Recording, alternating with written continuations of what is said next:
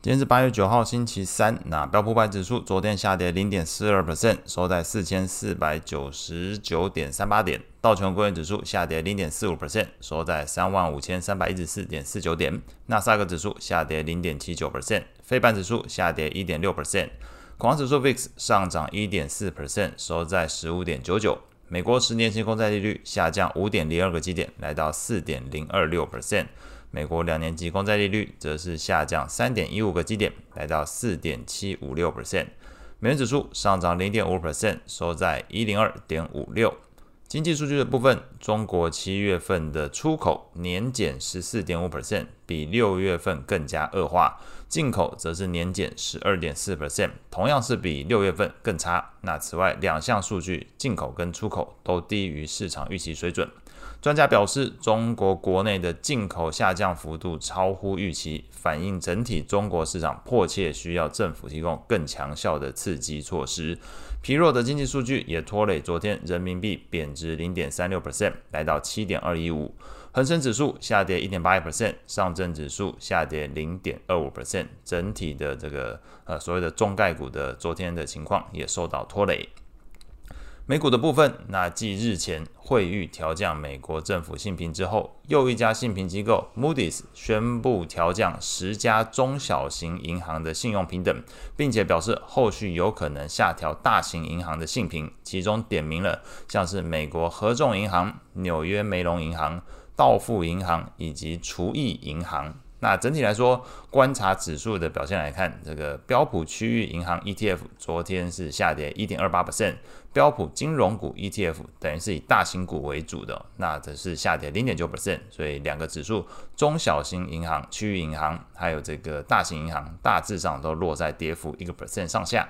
那对于调降中小型银行信评的原因，Moody's 指出是基于三项理由。第一项理由是这个升息导致融资成本上升，那第二项理由是营收下滑导致获利下滑，进一步拖累这个抵御资本损失的这个缓冲能力，所以是站在资本安全性的考量去做一个呃评估。那第三个理由则是商办的需求疲弱，扩大银行在商用房地产贷款的相关风险。那其实这三件事情都是市场已知的一个情况，只是什么时候进行调降信评的动作。这个时间点是出乎大家意料，所以在昨天正式提出来，Moody's 是调降了中小型银行，那对于大型银行也是有做相关的点名。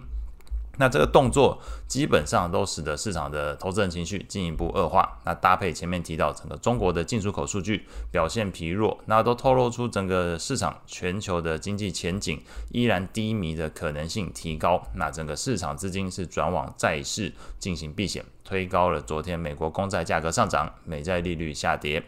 整体盘面上来看，昨天是股价指数全数拉回，那表现相对比较抗跌的是呃平衡型的股债平衡六十四十配置的 ETF AOM，昨天是下跌零点零五 percent，基本持平。那当然这部分主要是受到债券的做一个保护。那其次相对比较抗跌的是标普成长股，这个有点出乎意料，那跌幅零点二七 percent。标普掩护性买权 ETF 下跌零点三二 percent。那至于标普的大型股 ETF XLG 则是下跌零点三七 percent，前面提到的这些 ETF 全部都比昨天的标普百指数跌幅来得轻。那由于昨天这个中国进出口数据恶化，那中概股是明显表现比较不佳。金融中国指数这个 PGJ 下跌了二点四二 percent，MSCI 中国 ETF 下跌一点六 percent，是昨天来说整个指数层面来讲表现比较差的两个指数。类股表现上来看。标普十一大类股里面表现最好的三个是健康照护、能源还有公用事业。那领涨的股票包含礼来药厂，昨天公布财报，那是呃盘中是上涨，最终收盘上涨十四点八七 percent。埃克森美孚上涨零点四九 percent，杜克能源这属于公用类股，是上涨二点七五 percent。表现比较差的三个类股。材料类股下跌一点零六 percent，金融类股下跌零点九 percent，这就刚刚前面提到标普金融股是以大型股为主的，那非必需消费则是下跌零点八 percent，所以在材料、金融、非必需消费是昨天表现比较疲弱的三个类股。债券市场的部分，整个市场的避险操作转强，美国十年期公债利率盘中一度失守四 percent 大关，下跌十点六六个基点，来到三点九八 percent。两年期的公债利率则是下跌了一度，这个来到下跌四点六一个基点，收在这个四点七二 percent 附近哦。那当然，这个收盘的时候是不同的价位，只是盘中有碰到四点七二的一个情况。那在费德官员的发言部分，这个一个黑脸一个白脸的这个双簧持续上演。费城分行的分行行长哈克表示，如果九月份 FOMC 会议之前经济数据没有出现太太奇怪的意外的话，相信费的可能会暂停升息，并且维持利率一段时间。那至于降息，他认为目前没有看到任何会让 Fed 需要立即采取放宽政策力道的一个迹象。简言之，有可能暂停升息，但是要立刻降息，嗯，目前没有这个考量。那另外一个支持升息的，等于扮黑脸角色的是 Fed 李斯曼分行行长这巴尔金，他认为目前美国的经济、就业还有消费市场依然强劲，那通膨偏高，还是支持升息。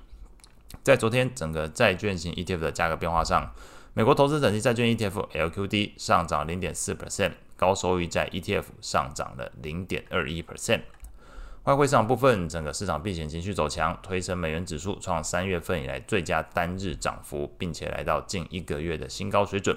主要非美货币欧元、英镑昨天表现疲弱。那与此同时，传统的避险货币同样表现黯淡。这个日元贬值零点五九 percent，来到一四三点三二；瑞郎贬值零点二九 percent，来到零点八八。那也有数据是显示日本的工资成长幅度意外放缓。那这部分也是在这个经济基本面上去压抑了日元的一个表现。那至于中国的经济数据表现疲弱，也拖累昨天澳币是贬值零点四六 percent，来到零点六五的一个价位。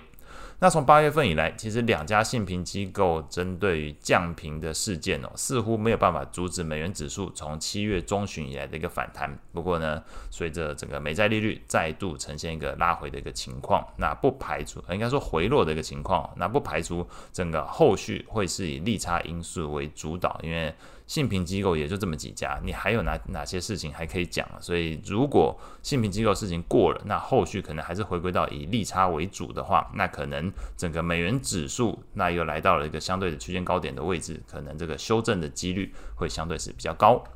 那后续会即将公布的经济数据，今天是八月九号星期三会公布的是中国的 PPI 跟 CPI，那这部分大家再看看。